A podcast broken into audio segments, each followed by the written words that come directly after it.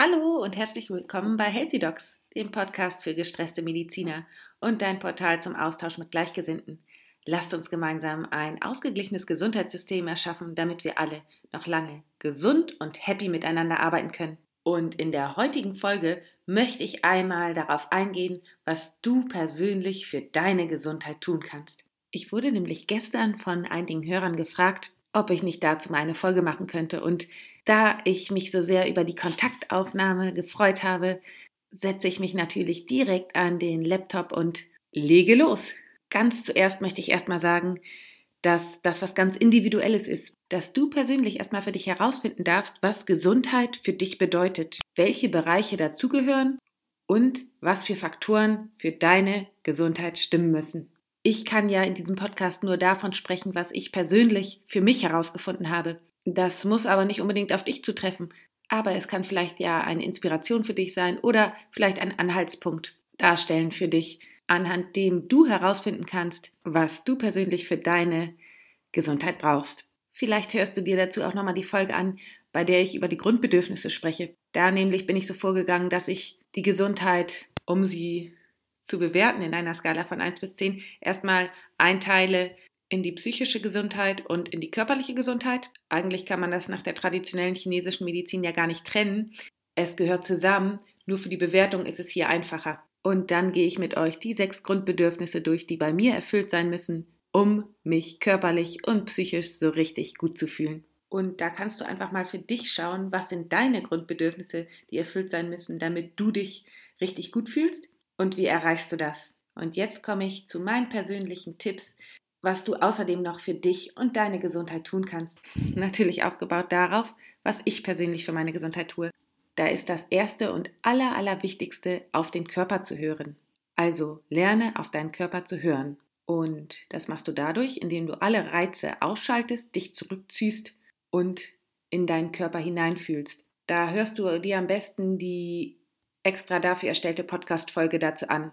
Die heißt Auf den Körper hören. Das ist einfach das A und O, um den Körper kennenzulernen und dann adäquat auf äußere Reize oder Symptome reagieren zu können. Das zweite ist auf jeden Fall die Pausen. Pausen für das Gehirn von der Reizüberflutung. Du kannst dir es gut vorstellen wie ein Glas mit Wasser und ganz vielen Silberpartikeln, in dem die ganze Zeit gerührt wird. Das stellt die Reizüberflutung dar. Und wenn dann endlich mal der Rührstab rausgenommen wird, können sich die Silberpartikel langsam am Boden absetzen und du kannst wieder klar sehen. Und genauso ist das aus der traditionellen chinesischen Sicht für den Magen. Pausen zwischen den Mahlzeiten sind extrem wichtig, um das Gegessene zu verdauen und um alles zu fermentieren, so wie es in der traditionellen chinesischen Medizin genannt wird. Denn wenn du deinem Körper keine Pausen gibst, dann bringst du ihn total durcheinander. Die Pausen sind dafür da, dass der Körper alles einsortieren kann, aufräumen kann und alles an seinen Platz legen kann. Und das Ganze habe ich beim Bikram Yoga gelernt, denn beim Bikram Yoga machst du spezielle, schwierige Yoga-Übungen bei 40 Grad und zwischen den einzelnen Übungen machst du eine Pause, bei der du dich auf den Boden legst. Das ist das Shavasana. Und ich habe so richtig krass gemerkt, dass in diesen Pausen der Körper sich regeneriert hat und die eigentliche Yoga-Übung gelernt hat, beziehungsweise diese Yoga-Übung im Gehirn und im Körper abgespeichert wurde. Und genauso funktioniert das ja auch mit dem Tiefschlaf. Im Tiefschlaf wird das am Tag Gelernte im Gehirn nochmal durchgegangen, geordnet und fixiert. Und ihr merkt schon, dass das meine Leidenschaft ist, die Pausen. Es ist einfach unglaublich wichtig. Und ich sage das nochmal, weil es mir damals so unglaublich schwer gefallen ist, Pausen überhaupt zu machen. Pausen sind das Wichtigste. Als nächstes komme ich dann schon zur körperlichen Betätigung. Dein Körper ist ein Wunder der Natur und so möchte er auch behandelt werden. Dein Körper hat Arme und Beine und Muskeln und liebt es, diese zu benutzen. Denn wenn wir diese Muskulatur nicht benutzen, dann verkümmert sie. Und gleichzeitig ist es so, wenn du diese Muskulatur benutzt, dann freut sich der Körper und schüttet Glückshormon aus. Ich meine jetzt nicht erzwungene Fitnesstrainings oder irgend sowas. Ich meine jetzt Bewegung, die Freude macht. Bewegung, die dir persönlich Freude macht. Ich persönlich liebe daher das Kitesurfen, denn es ist überhaupt gar keine Anstrengung für mich. Es ist einfach nur Spaß. Und gleichzeitig trainiert man den Körper. Das kann für dich aber auch Tanzen oder Fußballspielen sein. Wichtig ist, dass du es aus dem Herzen heraus machst und nichts erzwingst. Und wenn du dich gerne bewegst, dann kommt automatisch eine gesunde Ernährung. Dann möchtest du dem Körper nämlich das geben, was ihn fit und aktiv hält und nicht mit fettigen, schweren Essen lähmen. Und deshalb gibt es meines Erachtens auch keine richtigen Ernährungsregeln. Das Einzige, was du machen darfst, ist es, auf deinen Körper zu hören. Also, hör auf deine Intuition. Und da kommt das Körpergefühl wieder ins Spiel. Wenn du lernst, auf den Körper zu hören, lernst du auch das intuitive Essen.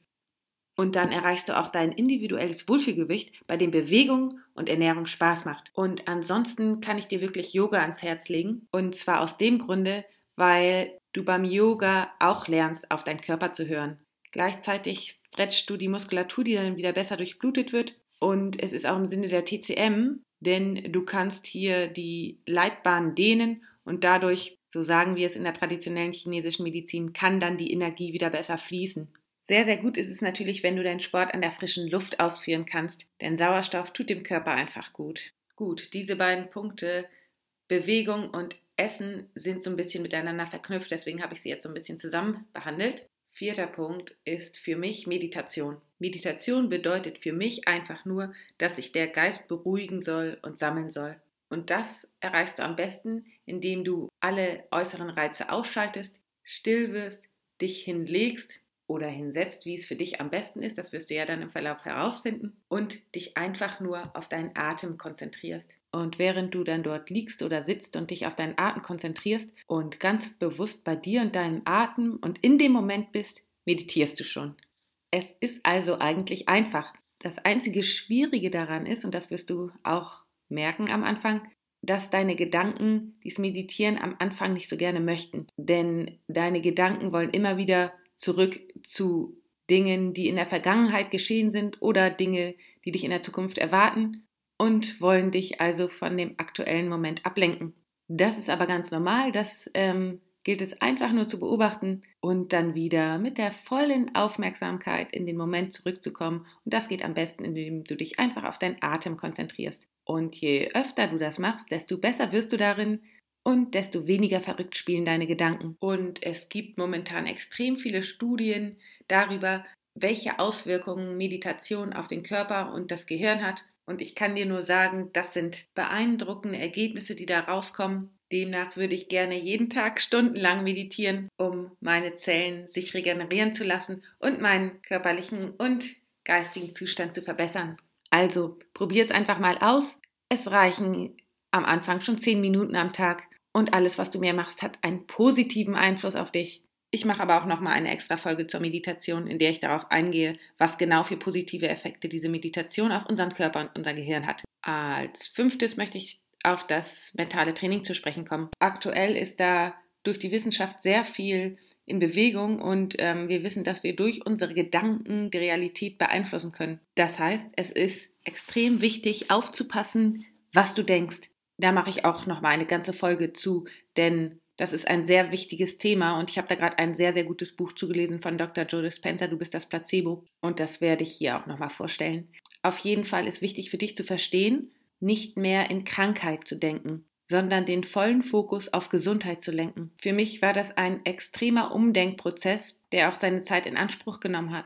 Angefangen hat es ähm, zum Examen und zwar hatte ich Prüfungsangst und hatte Angst umzukippen während der Prüfung. Und nach wie vor bin ich so unglaublich dankbar, dass ich da auf den Tipp gestoßen bin, umzudenken und mir die Prüfungssituation immer wieder so vorzustellen, wie ich sie mir erträumen würde. Das war für mich ganz neu, denn vorher hatte ich ja nun immer daran gedacht, dass ich umkippen würde und was für eine Verschwendung das wäre, weil ich ja so viel gelernt hätte und all das wäre dann umsonst, wenn ich es nicht zeigen könnte. Ich war also in meiner negativen Gedankenschleife ähm, wie im Hamsterrad gefangen und hatte auch noch den Glaubenssatz, den Abend nicht vor dem Morgen loben zu dürfen.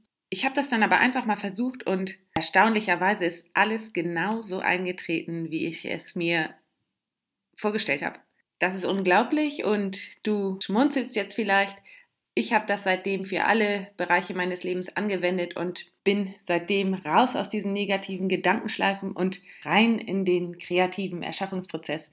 Und seitdem könnte ich einfach jeden Tag die Welt umarmen, weil ich es einfach gelernt habe, positiv zu denken. Und das ist für mich persönlich der Schlüssel zum Glück. Also versuch einfach, statt in Krankheit und in negativen Gedanken zu denken, dir die Welt so vorzustellen, wie du sie gerne haben möchtest und in Gesundheit, Fülle und Dankbarkeit zu sein. Denn das, was du jetzt schon bist, ziehst du in dein Leben. Wenn du dir vorstellen kannst, wie dein Körper gesund und fit und stark reagiert, nur in der Vorstellung, dann existiert es schon in einer Parallelwelt und kann auch in der Realität entstehen. Trau dich also wieder zu träumen und dir das vorzustellen, was du in deinem Leben haben willst. Und das ist auch ein Grund, warum ich den Fokus in meiner Praxis immer wieder auf die Gesundheit lenke. Denn das Sprechen über die Krankheit und das Jammern verstärkt die Leitbahnen im Gehirn und das ist kein lösungsorientiertes Denken. Das Ganze ist so ein interessantes und wichtiges Thema, dass ich da gerne nochmal eine extra Podcast-Folge zu machen möchte, wo ich auch über das Buch von Dr. Joe Dispenza sprechen möchte, das ich nämlich gerade lese. Einen letzten Punkt habe ich aber noch, genau wie du darauf achten solltest, was du dir an körperlicher Nahrung und was du dir an geistiger Nahrung zuführst, kannst du auch darauf achten, dich mit positiven Menschen zu umgeben, beziehungsweise mit Menschen, die dir persönlich gut tun. Oder vielleicht mit Menschen, die schon das erreicht haben, was du gerne erreichen möchtest. Denn wir sind der Durchschnitt von den fünf Menschen, mit denen wir uns tagtäglich umgeben. Und wenn du dich gut fühlen möchtest, dann umgib dich mit Menschen, bei denen du dich gut fühlst. Mir zum Beispiel tut es überhaupt nicht gut, mit Menschen zusammen zu sein, die über die aktuelle Situation auf der Welt jammern und in dieser Schleife verharren, also keine Lösungsansätze überlegen. In solchen Situationen fühle ich mich dann immer wie gelähmt und möchte am liebsten sofort etwas beitragen, damit sich die Situation ändert, kann es aber in der aktuellen Situation nicht und werde deshalb unzufrieden. Für mich ist es also wichtig, mich mit Menschen zu umgeben, die nicht jammern, sondern lösungsorientiert denken und von Dingen ablassen, die wir sowieso im Moment nicht ändern können.